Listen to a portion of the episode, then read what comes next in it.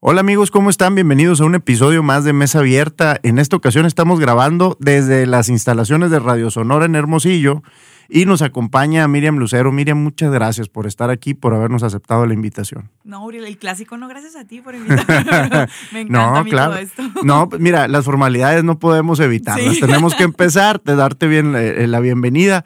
Pero mira, eh, vamos entrando al, grano. Este, platícanos un poquito de ti, quién es Miriam Lucero, platícanos un poquito de tu historia para entrar luego al tema que va a estar muy interesante. Muy bien, pues mi nombre es Miriam Lucero, soy de Hermosillo, tengo 30 años, iba a decir 29, pero ya tengo 30. Sí, muy eh, joven. Sí, pues sí, eh, sí, ahí la llevo. Y pues aquí vivo en Hermosillo, viví mucho tiempo fuera, eh, estudié en Obregón, viví en México, en Guadalajara, en Zacatecas y por todos lados, porque yo siempre he trabajado de oficina, ¿no? O sea, Godín 100% y... Y, esa misma, esas oportunidades de trabajo fueron las que te trajeron viajando por distintos puntos del, país, o sea, en distintos trabajos. Ajá, en el mismo. He trabajado en una agencia de viajes, ah, entonces abríamos como oficinas en todos lados y a mí me mandaban a, a probar mercado, a vender, a ver si se vendía. Entonces ya cuando abríamos una me mandaban a otra ciudad, vendíamos, ya vendíamos a otra ciudad y así hasta que me cansé. Oye, pero qué padre porque eso también te dio la, o sea, yo siento que a todos los eh, pues, jóvenes, no tan jóvenes, pues nos sirve la oportunidad de conocer eh, otras culturas. Vamos a hablar de otras culturas, aunque sean en el mismo país, pero hay regionalismos, ¿no? O sea, hay mucha... Eh, muchas diferencias en la manera de pensar, en la manera de ver las cosas de un lugar a otro. Yo creo que eso también te dio otra, otra perspectiva, otra óptica, ¿no? Sí, estaba chiquita, yo no veía las cosas así. No, ahorita que ya lo veo, digo, ¡Ah! ¿cómo que vendí en México? O sea, a lo mejor ahorita no me animaría así a irme tan fácil a. Tenía como 23 años y yo vendiendo en, en las prepas de la UNAM y así, o sea, ahorita no sé si lo haría, pues, ajá, de que, ay, hola, soy Miriam, y soy más chiquita que ustedes. Ajá, sí, así. De que a los papás soy más chiquita que sus hijos, pero les voy a vender el viaje y así, ¿no? O sea, pero pero sí aprendí un chorro. Ahorita, ya que lo veo, digo, a la torre sí me sirvió. Ahorita, ¿no? O sea. ¿Cuántos años estuviste en la agencia de viajes? Cinco años. Cinco años. Entonces, esta fue tu primera experiencia laboral y de alguna manera, pues fuiste creciendo dentro de ese rubro, te dio esa oportunidad de, conocer, pues, otras partes de México, de trabajar en otros lados. Pero entiendo que llega el punto, eh, pues, de la famosa pandemia, ¿no? Pues uno de los sectores más golpeados, uno de los sectores, pues, que, que se detuvo completamente, pues fue el sector del turismo. Platícanos un poquito de, sí, de, esta hecho, parte. Yo trabajé en esa agencia donde estuve por todos lados y luego ya me cansé, me regresé a Hermosillo y ahí tuve trabajos en escuela, en siempre trabajé en ventas. nunca estudié finanzas, pero omito ese dato porque no sé nada de finanzas. de hecho, ahorita ni siquiera lo puedo aplicar en mi negocio porque no me acuerdo de nada. Pero, y de ahí ya encontré un trabajo que era mi trabajo así mi sueño de trabajo, que era eh, en una agencia de viajes también, pero ya como encargada de los, de los eh, que venden, de los agentes de viajes. Ok, era otra agencia, pero ya aquí en Hermosillo. Ya aquí en Hermosillo, de hecho una agencia guau, así, para mí es la mejor agencia del mundo. Eh, y yo amaba mi trabajo y súper encantada y bien padre porque, no, o sea, como que el, el puesto top así de, como vendedor, qué padre que te pongan como encargado de ventas, pues es así el, el, Por supuesto. el, el goal en la vida y lo logré y duré dos años ahí, bueno, año y medio, y de repente nos hablan un día y, ah, oigan, pues, fíjense que hay un virus, y yo, ay, ¿qué? O sea, no, hay pues, muchos. Pues cuídense, así que todos podemos decir, ajá. Eh, pero parece que sí nos va a afectar. Eh, son 15 días que tenemos que irnos a nuestras casas y yo, ¿cómo? O sea, vacaciones, o sea, como que no captábamos qué estaba pasando, como todo el mundo me imagino. Pero dije, bueno, pues son 15 días, o sea, trabajando desde casa no creo que pase nada. Y luego empezaron que los cruceros que no había es lo primero que yo me acuerdo, ¿no? Que en los cruceros, que, oye, se, se cuarentenaron todos arriba del crucero. con clientes arriba de cruceros que no podían llegar a ningún puerto porque, pues, los puertos cerraron para que ningún país, o sea, ningún país quería recibir a, a personas arriba de los cruceros. Entonces se puso muy, muy tenso todo y fuera pura cancelación. O sea, personas que iban a viajar al siguiente año o su luna de miel, que tenían su boda, es que no sabemos si se va a hacer la boda, por, entonces empezó pura cancelación. Y la verdad es que mis jefes super líderes, así que es a los que más les he aprendido en mi vida, tomaron esa decisión de, de ir bajando sueldos para poder eh, sobrevivir la agencia. Éramos 80 personas en esa agencia, o sea, no era una agencia tranquila. No, o sea, no, claro. Y, y, fueron puestos, bueno, eran puestos de abajo para arriba porque en, la agencia teníamos el organigrama volteado. O sea, mis, mis, directores estaban abajo y luego estábamos subdirectores y luego agentes y a todos los demás puestos. Entonces nos fuimos de abajo para arriba en, en cuanto a sueldos. Ok. Y pues ahí va tu servidora con sueldo mínimo. Y, y me acuerdo que le dije, mamá, ¿yo qué voy a hacer? Mi mamá, pues mira, vives en la casa con nosotros, o sea, no es así como que, ¿cómo pago? No, o sea, no tienes... ¿Cómo pago la luz, la Ajá, renta? o sea, no tienes como que el gran gasto, pero aquí quédate, o sea, son 15 días, no pasa nada. Y ya cuando vimos que 15 días la pandemia, te Sí, decía te tu mamá. acuerdas. Sí, es No, que, es que así nos dijeron en la agencia, que váyanse 15 días a sus casas y nos vemos aquí en dos semanas Sí. y todos, ah, pues Y bueno, para home este office, qué momento padre. llevamos dos años. Y hola, seguimos en home office. O sea, ellos ya regresaron, la verdad, ya, ya, de hecho, pues fue un punto fuerte, es el, el ¿vas a regresar o te vas a quedar de emprendedor? Y yo, Ajá. ay, no sé, ahí, ahí o sea, lloré ese día de que tengo que dejar el trabajo que me encanta y, y agarrar esto que también me encanta, pero no sé, o sea, sí. Pero fue- bueno, vamos entrando a ese tema. Yo ahorita mencionabas la palabra emprendedora. O sea, llegas a tu casa, tu mamá te dice, espérate, pues estás con nosotros, vamos viendo qué hacemos para ir completando ese ingreso que dejó de entrar. Este, ¿Qué fue lo que, lo que empezaste a hacer? La verdad, Ajá. yo siempre he sido movida, o sea, es de Mare ahorita tal cual es mi octavo intento de emprendimiento, entonces Octavo, a sí, tus 30 años ya a tú, mis octavo. 30, ajá, sí, muy fracasadora yo, Mm, pero No, pues muy- discúlpame, pero no, de- no, o sea, la verdad es que reconozco los, los- eso de los intentos y el, y el estar constantemente buscando qué emprender. O sea, nadie, nadie le atina a la primera, pues, ¿no? Sí, la gente piensa, me ven las historias y dice, qué padre, ¿cómo le hiciste? O sea, pues con ocho intentos, ¿no? Ajá. O sea, y, y nunca endeudándome, eso también siempre les digo, o sea, jamás me endeudé, entonces siempre fue mismo dinero, pero ahorita hablamos de eso. Total que le digo mi mamá, tengo que hacer algo porque estoy aquí en la casa, sí tenemos mucha chamba de la agencia, pero yo veía cómo pues en la cuenta no estaba entrando nada. Y le dije, mamá, o sea, los gastos seguían, pues o sea, estamos en Claro. pandemia, pero seguíamos comiendo y seguíamos pagando luz. Ent- Entonces le dije, mamá, voy a hacer pasteles, tú horneas. Yo ni, a la fecha yo no sé prender un horno y tengo una pastelería. Le dije, mamá, tú horneas y yo los decoro y los vendo. Y mi mamá, pues bueno, o sea, uno o dos pasteles al día, muy bien. Tu experiencia previa haciendo pasteles, ahorita decías, hasta ese punto, o sea, tenías toda tu vida haciendo pasteles. No, jamás. De hecho, la gente piensa que amo la cocina. y no, yo, a mí me gusta pintar. Me gusta el arte, me gusta. Ahí sí veo videos y cursos de cómo pintar cuadros, pero la verdad es que ahorita alguien que te pague un cuadro en lo que vale es muy poco el mercado, pues. O sea, hacer un negocio de pintar cuadros está muy limitado. Entonces vi Sí. que los pasteles a- se decoran muy parecido a pintar un cuadro, eh, Eso con es- espátulas y dije, entonces los pasteles sí los compra la gente y mi mamá hornea. Entonces, y O sea, así. tú te enfocaste más en la decoración En la de los pasteles. Pues otra forma de hacer arte, vamos a Sí, ándale, decirlo, ajá, como ¿no? otra expresión, así. Ajá, Entonces no tenías mucha experiencia haciendo pasteles, pero hicieron el, el- el combo, vamos a Ajá. decirlo, tu mamá y tú dijimos, órale, vamos entrando. Sí, de hecho, por eso es de Mare, porque Mare es mamá en catalán. Entonces Ah, dije, a ver, si mi mamá son todas sus recetas y yo nomás decoro, pues que se llame de mamá, es de mi mamá. Órale. De Mare es de mamá. Y empezamos. Y sí, mi mamá, pues te animas, ¿no? Cuando empiezas a recibir Ajá. pedidos y de que mira un pedido y tres a la semana, wow, ¿cómo le hiciste? No sé, pero están llegando y así. Hasta que llegó un punto en el que mi mamá renunció por sobrecarga de trabajo. Ay, yo, mamá, ya le puse como tú. ya no le puedo cambiar el nombre. Ya no sos de mamá. No, pero sí, sí, sí me pasé un poquito. Sí. Oye, te, te- trabajo. te estabas pasando con los, Sí, con los, con los sea. horarios. Ya era demasiada la carga. Sí, porque como yo no sabía hornear, no, o sea, no le puedo decir, mamá, bueno, tú siéntate, yo a hornear. No, o sea, yo ni, ni sé, pues. o Bueno, sea, entonces esto pasó rápido de hacer uno o dos pasteles Muy para rápido. tratar de, de- de, vamos a decir, alivianarnos, tener un ingreso, un ingreso extra, a, a, pues que tenías bastantes pedidos, entiendo. Sí. Yo subí el anuncio el 15 de abril de que, hola, soy ¿De Miriam. qué año? Eh, del 2000, ¿cuándo fue la pandemia? El 20. 2020. Sí, 2020. Y, y así, eh, hola, soy Miriam, te llevo tu pastel a domicilio. Si alguien cumple años y tú no puedes visitarlo por la pandemia, porque es que nadie quería ni siquiera Sí. salir a la banqueta, porque en ese, en ese punto era, si sales a la banqueta te contagias. O sea, la gente estaba así como que muy tripeada. Y, y yo llevo el pastel de tu cumpleañero a su casa y con la notita de, hola, me encantaría pasar, el-", así, pero... Y de ahí, o sea, yo me la llevaba en la calle repartiendo, los hacía, los congelaba y vámonos a repartir porque pues hacía calor y, no, en Hermosillo así como Claro. que, ay, fue todo un show ahí. y, y de repente un pedido, esa persona que lo recibía nos recomendaba con otros dos y los otros dos. Y llegó un punto en el que casi sin redes sociales, porque yo no subía historias en ese punto, Ok. ya llegamos a empezar a tener dos al día, tres al día, cuatro, seis.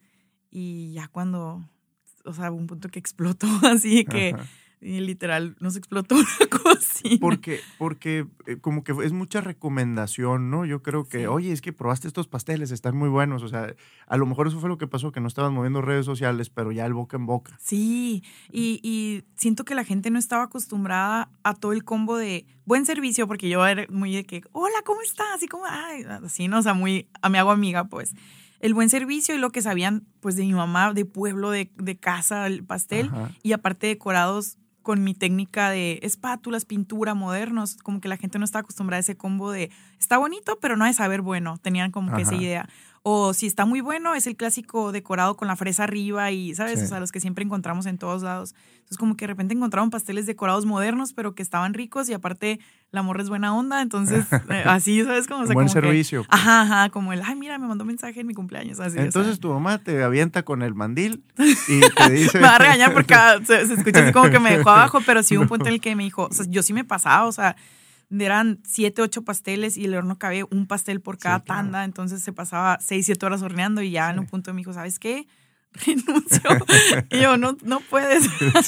Así no se puede. Se puso en huelga la mano de obra. dice. Sí, y gracias a eso, y digo, y comíamos, eh, tenemos una mesa y todo se empezó a llenar de, de pastel y comía, mi familia comía en el sillón, no se parecía albergue, así, ¿sabes? Claro. Como, o sea, es muy feo. Pero creo que todos entendían el contexto, pues, Sí. ¿no? O sea, estamos viviendo esto, pues ni modo, es algo que se está haciendo. Pero bueno, entonces, eh, pues ya empiezas a crecer y en qué momento ya tomas la decisión de decir, bueno, a ver, necesito hacer algo ya más formal, porque pues esto al parecer se está alargando más de lo que esperábamos y pues ya me está trayendo ciertas incomodidades, vamos Sí. a decirlo, en, en mi casa. Pues hasta la fecha no, no, no he formalizado nada, sigo, porque otras me preguntaban en Instagram de que, ¿cómo decidiste contratar a alguien? Y yo cuando lloré, o sea, un día lloré de que ya no podía con el trabajo y el otro día necesito contratar a alguien, o sea, necesito un compañero. Y hasta la fecha sí, o sea, lloramos porque no podemos y alguien más. Y, o sea, sigue siendo así muy casero el asunto, ¿no? O sea, muy arcaico. Pero sí, en un punto mi, mi familia como que se pusieron serios y a ver. Eh, aquí ya no cabes, eh, te están pidiendo muchos pasteles,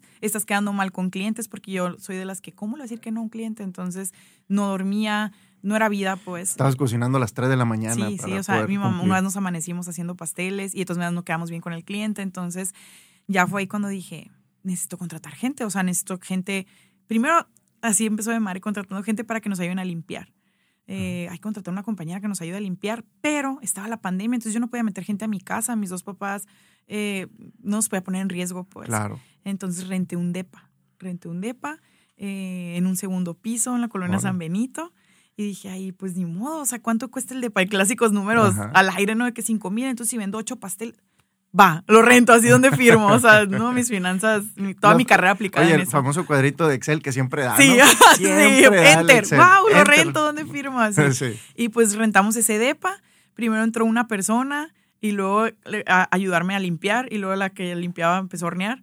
Entonces Ajá. ya me dijo, no hay nadie que limpie. Entonces entró otra persona a limpieza y luego la pusimos a hacer el betún. Y luego empezó otra vez así. O sea, todos han entrado lim- limpiando y terminan con un puesto así de que Claro. gerente de betún. Y así. Gerente Betún, Sí. está bien. Y ya pues ahorita ya somos 22. 22 gentes en. Sí. ¿Cuántas ubicaciones tienes? Son cuatro y vamos a inaugurar el otro miércoles. Este miércoles la quinta. ¿Y son cuatro depas o ya son? No, pues del. DEPA, del DEPA, una amiga eh, que tenía un salón de belleza, Mari, muchas gracias, eh, Sí. hizo un local en su casa para su salón, pero pues en la pandemia los salones no tenían nada Pues de tampoco, chamba. el Ajá. mismo caso. Entonces me dijo, ¿qué te parece si tú lo rentas? Porque pues a ti como que ya te pegó esta cosa, eh, réntalo y tú úsalo para la pastelería. Y luego ya vemos, o sea, si yo hago el salón ya vemos después, pero ahorita tú úsalo.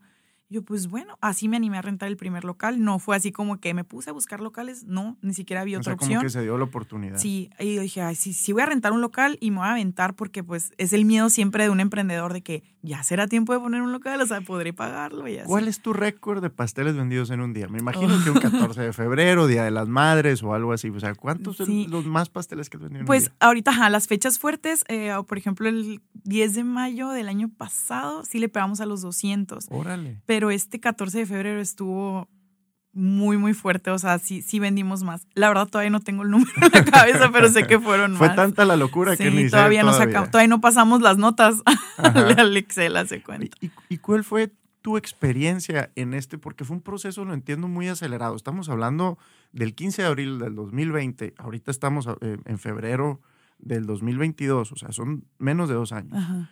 y pasaste de, de hacer un par de pasteles en tu casa a tener cuatro ubicaciones y más de 20 empleados.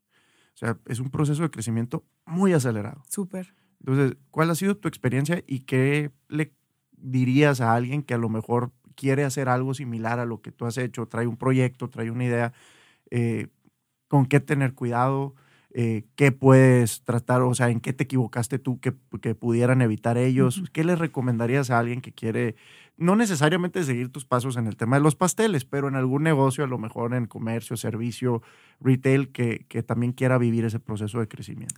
Siento yo que todo está en cómo usas el dinero que va entrando, porque ese viendo yo mis otros intentos de emprendimiento, el tiempo y el dinero fueron así como que los dos puntos que hice ahorita que no, que no hice en los otros ocho, pues, ¿no? Y, es el tiempo y el dinero. El tiempo me refiero a que siempre lo veía como que mi extra. Entonces, yo lo que le dedicaba mentalmente y de tiempo era mi extra. Entonces, yo salía a trabajar a las ocho, de ocho a nueve, contestaba mensajitos de mis otros negocios y ya. Entonces, al otro día hasta las ocho o nueve, entonces nadie me compraba, pues, y si me compraba uno decía, sí. Y el dinero. Eh, hace poquito subí un video a Instagram de eso que para mí ahorita los, parece lo más lógico, pero nunca lo fue hasta ahorita. De, por ejemplo, tienes mil y tú los inviertes y ganas, de repente tienes mil quinientos y piensas que esos quinientos es ganancia y que ya es tu sueldo y que ya esos quinientos te puedes ir a la ruina, eh, a cenar y entonces vuelves a tener los mil y la otra semana vuelves a tener mil quinientos, agarras esos quinientos, compras los tenis de tu hijo y ya tienes otra vez mil entonces tu negocio siempre es de 1500. Y ahorita lo que hice fue tener un ahorro, porque también la gente me dice, ¿qué voy a comer? Si todo. Entonces tener un, colchón y sobre ese colchón ir agarrando para gastos básicos, o sea, netas y básicos de que necesito esos tenis, no los necesito y me espero y así. Eh, digo, hay gente que se espera cinco años para poder sacar dinero de su negocio, ¿no? Sí, claro. Yo tuve como que la fortuna de que creció. Ajá, yo siento que viví un negocio de 10 años, lo viví en uno y medio, pues. Sí. Em, y ese mismo dinero que va entrando, reinvertirlo, saber qué sigue para crecer, comprar una batidora, qué sigue para crecer, comprar el conge, qué sigue para... Y eso fue la diferencia. Sin irte, endeudando, pues, ¿no? Como decías ahorita. Pero déjame decirte, porque ahorita al principio dijiste, oye, yo estudié finanzas, pero no sé nada de finanzas y no lo aplico, entonces estás, no me estás diciendo la verdad completa, porque la verdad es que lo que estás diciendo es, yo creo que una de las reglas más fundamentales del tema de finanzas y de administración de un negocio y, creo que, estás dando en el grano, pues el saber administrar el dinero y, cuidar, darle de comer primero al negocio, porque hay una línea muy delgada entre el, querer crecer y el querer hacer un, negocio rentable, porque a veces estamos tan, obsesionados con el crecimiento que sacrificamos nuestros, nuestros ingresos, pues, ¿no? Entonces, crezco, crezco, crezco, pero nunca gano, pues. Entonces, creo que has encontrado el balance entre decir, oye, es un negocio rentable, pues, está dando dinero, pero pues necesito irle invirtiendo, crecer, crecer, crecer. Este, y, la verdad te felicito por eso. La verdad es que, es, que lo estás haciendo muy bien y te has apoyado mucho con el tema de las redes sociales, ¿no? Veo que... mucho impresionante, sí. Pero, pero al principio, como decías, yo empecé y no manejaba para nada las redes. Entonces, en, este crecimiento en redes sociales en dos años, pues ya tienes algunos seguidores. Este, ¿cómo, ¿Cómo lo has sentido? ¿Cómo, cómo te ha ido? ¿Qué, ¿Cuál ha sido tu experiencia en eso? Pues mira, yo le debo de mare así, siempre me dicen de que como que la gente tiene la idea que un negocio es, ay, te has de matar en el negocio, es, es mucho esfuerzo. Sí es. Yo, o sea, yo de hecho daba una plática a jóvenes en universidad que se llama No es tan difícil como te lo pintan, porque a veces que la gente te vende la idea de que te tienes que morir por tu empresa, o sea, y no vas a dormir y vas a sudar. A lo mejor sí en ciertos negocios o maneras de llevar un negocio, la verdad para mí no ha sido así. O sea, yo duermo muy a gusto, no soy de las que se levanta a las 5 de la mañana, no me chuto 20 libros de emprendimiento al mes. ¿Sabes cómo? O esas cosas que te meten la idea de que si no lo haces no eres buen emprendedor. A veces siento que también limitan así que la gente dice, ay, es que si no me levanto a las 5 para hacer mi rutina de la mañana, no voy a poder triunfar. O sea, ¿sabes? Esas ideas que a veces nos... nos yo, yo no soy nada de eso. o sea, cero. Eh, sí descanso y sí como y sí duermo, pero sí traté mucho de... No me acuerdo la pregunta. El, el, cómo el tema de las, redes, sociales. sí. Pero, eh, y eso lo comparto, todo eso, o sea, mi, mi, vida la comparto en redes sociales y ahorita también hablábamos de que qué es lo que le gusta a la gente, le gusta que no le vendas, o sea, la gente no quiere comprar.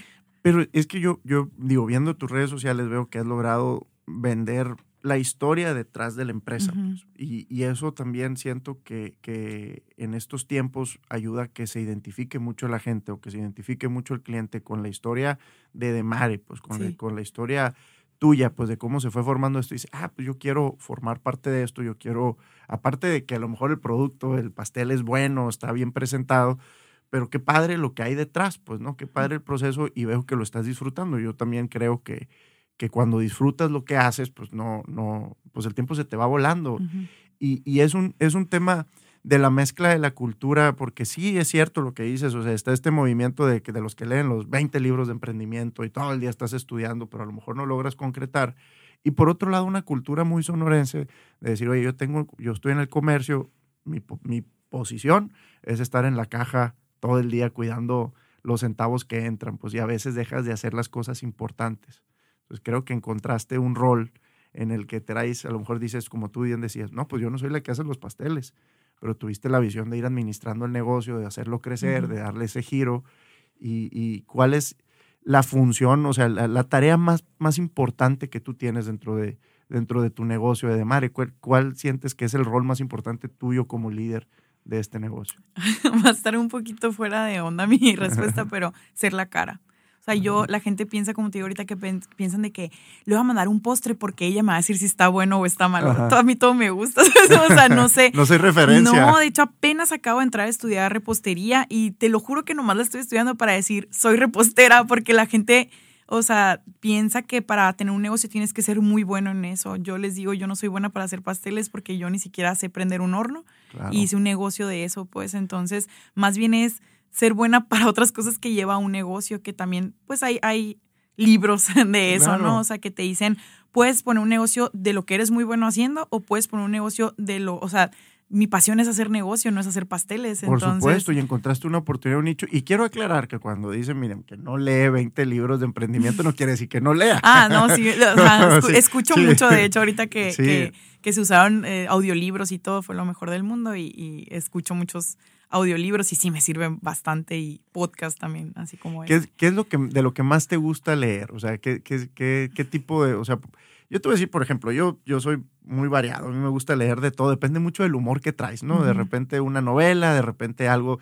pero no es así como que, ay, sí, puro de emprendimiento, pero a ti, para ti. 100% es? dinero, así emprendimiento. De emprendimiento sí. de dinero, de negocio. Sí. Cuando lees, vas a leer algo que digas, me va a dejar algo para poder para el negocio, negocio, ajá y de también psicología de las personas de sí. así como tratar al cliente así esos esos libros me, me encantan yo les digo libros del dinero y en las secciones así siempre me voy a libros de emprendimiento de negocios de todo todo eso la verdad he intentado leer novelas y dos páginas y digo, ¿por qué no estoy leyendo de dinero así? ¿no? O sea, como que sí. dices, tengo que aprovechar mejor mi tiempo. Sí, ajá, así como que esto no me va a dejar nada.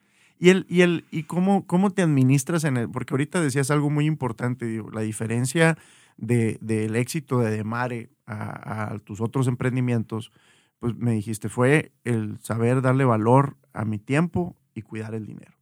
Entonces, eh, eh, ya platicamos un poquito de lo del dinero, la parte del tiempo, porque pues ahora también te toca ser madre de familia, pues sí. también tienes otro tipo de obligaciones y obviamente tus obligaciones conforme va creciendo Demare, va creciendo también las tareas que tú tienes que realizar. O sea, ¿cómo balanceas tu tiempo? ¿Cómo vas cuidando esto para ser la blogger, este, la, la, directora de Demare, la mamá, este, la hija? O sea, ¿cómo, cómo lo administras? ¿Qué, ¿Qué, es lo que haces? Puras respuestas que no debería dar, pero lo administro no administrándolo. Uh, cuando he intentado tener una agenda y decir, de esta hora a esta hora voy a ir a la casa de producción y de esta hora a esta hora voy a ir a San Benito a ver cómo va ese local. Y, es cuando mi día está fatal y nunca puedo cumplir con nada y me estreso yo sola de que, ay, hoy tenía que hacer esto y no. Entonces lo único que hago son tareas, así una lista de tareas que tengo que hacer. Antes de este día tiene que quedar esto. Entonces yo ya sé que dos días antes tengo que avanzarlo y no, no soy cuadrada. O sea, me levanto y no soy de las que, a ver, hoy tengo que... No, o sea, desayuno, salgo a la calle y a dónde me voy, así. Ajá. O sea, no, me ayuda mucho obviamente que tengo un equipo que hace todo. O sea, que si yo un día en, en Demare digo, hoy no voy a ir, Demare hace cuenta que funciona al 100, solo que las historias sí se nota cuando no subo y no sí. se vende tanto, pero prácticamente es, o sea, me levanto y no tengo un, un, esquema así tal cual de lo que voy a hacer. Sí sé que de 9 a 2 ando en la calle buscando eh, a dónde voy, qué tengo que hacer, qué tengo que grabar, qué tengo que subir. A las 2 regreso a mi casa a comer y si me da chance en la tarde de volver a, a trabajar, lo hago fuera o en la computadora. O sea, ese es como mi esquema general de... Cada vez vemos más, ¿no? La gente que, se, que, que empieza a trabajar en base a objetivos, en base a metas. Es decir, a ver, este es, esta es mi lista de, de, pendientes para el día de hoy. Entonces, eh, la verdad es que eh, te quiero felicitar, te quiero decir, la verdad es que es muy, muy interesante la historia. Creo que es muy inspirador para mucha gente que ahorita puede estar pasando por momentos, pues, complicados o, momentos de, de, cambio, ¿no? Son momentos de cambio. Yo siempre creo que las pandemias y, bueno, las épocas de crisis, vamos a decir, que no nos había tocado vivir una pandemia, por lo menos a esta generación, eh, presentan nuevas oportunidades. La verdad te felicito y te agradezco una vez más por la oportunidad de venir a platicar aquí con nosotros y compartir tu experiencia y tu historia con, con la gente que nos escucha. Si alguien quiere saber un poquito más de ti, si te quiere contactar a través de tus redes sociales, un correo electrónico, nos puedes dar Claro, pueden saber toda mi vida siguiéndome en redes sociales. Mi personal es arroba Miriam Lucero doble o al final, Miriam Lucero O. Y arroba de Mare Pasteles. Eh, estamos en Instagram, en Facebook, en todo, pero yo le dedico el 100% a Instagram. A Instagram. Sí. Está bien, pues muchas gracias. Muchas gracias, Miriam, por tu tiempo. Y quiero agradecerles a todas las personas que nos siguieron en este episodio. Espero que les haya gustado. Acuérdense de seguirnos también en nuestras redes sociales. Yo estoy con Muriel Silva en Instagram. Esto es Mesa Abierta y nos vemos a la próxima. Muchas gracias.